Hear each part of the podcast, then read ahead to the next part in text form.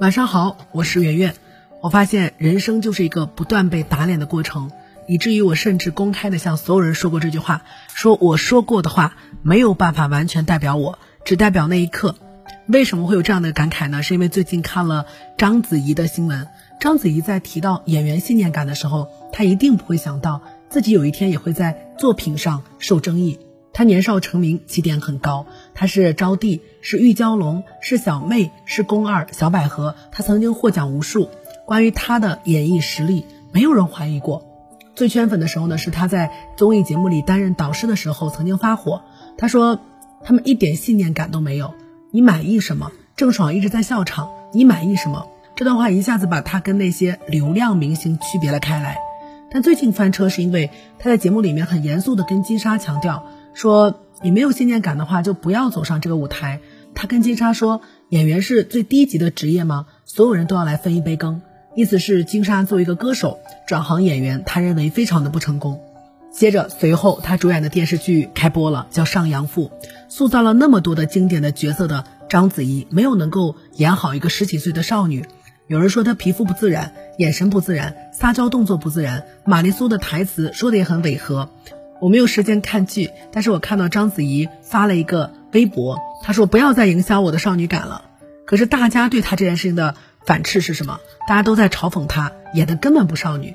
问她说少女感难道是一个很低级的东西吗？所有人都要来分一杯羹，一个不适合你的角色，你为什么要接呢？这句话她曾经说过，结果反作用到了自己身上。你有没有发现，没有人能够永远待在神台上，总会有挨骂的时候。这是人的一种心理效应，叫近因效应。什么叫近因效应呢？对应的是首因效应。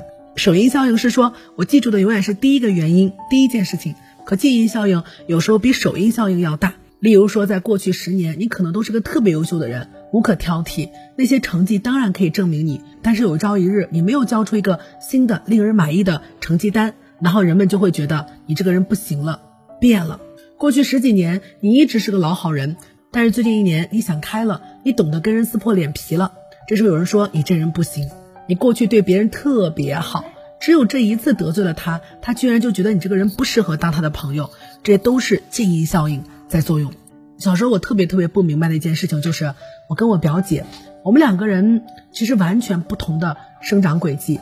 我呢，认真诚实，学习好。是标准的好孩子，我表姐呢就是调皮捣蛋混社会，她是大人眼中那种不标准的好孩子。但是我妈经常就会说，还说你表姐这个人不错，因为我表姐虽然平时很混，偶尔遇到事情她会非常有担当。我每每都会觉得不公平，但其实这就是近因效应在起作用。再说回丁真，丁真去买泡面的时候，也一定想不到自己会被夸天真无邪、眼睛干净，然后爆红。爆红之后，他也想不到自己有一天因为姿势娴熟的抽烟视频流出而要向公众道歉。其实说实话，没什么好道歉的。丁真是一个成年人，而且是在私密的场合抽烟，又不影响别人。有病的应该是那个泄露他隐私的人。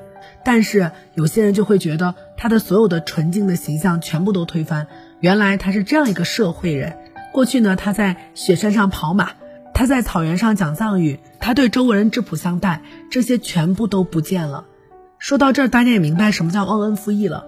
忘恩负义不过是忘记了过去的恩，负了过去的义。近因效应这个词，一旦你学会了，你就可以用它来在任何人心目当中去打造一个好印象。但这个事情其实不是一个坏事，有时候是一个好事。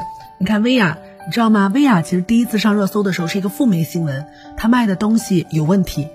李佳琦也曾经因为粘锅现场翻车，我们都觉得他不行了。我朋友跟我说，他看到李诞的花边新闻的时候，曾经觉得李诞一定完了。罗永浩跟王自如在台上辩论的时候，我们都觉得他气急败坏，手机做不成了。但是当下我们对他们的判断都受到近因效应的影响，而现在这些事情都变远了。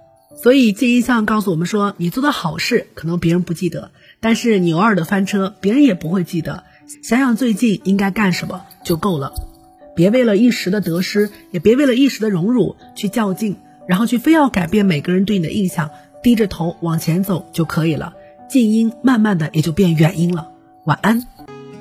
更多文章可以关注我们的公号“逆流而上”，流就是刘媛媛的刘。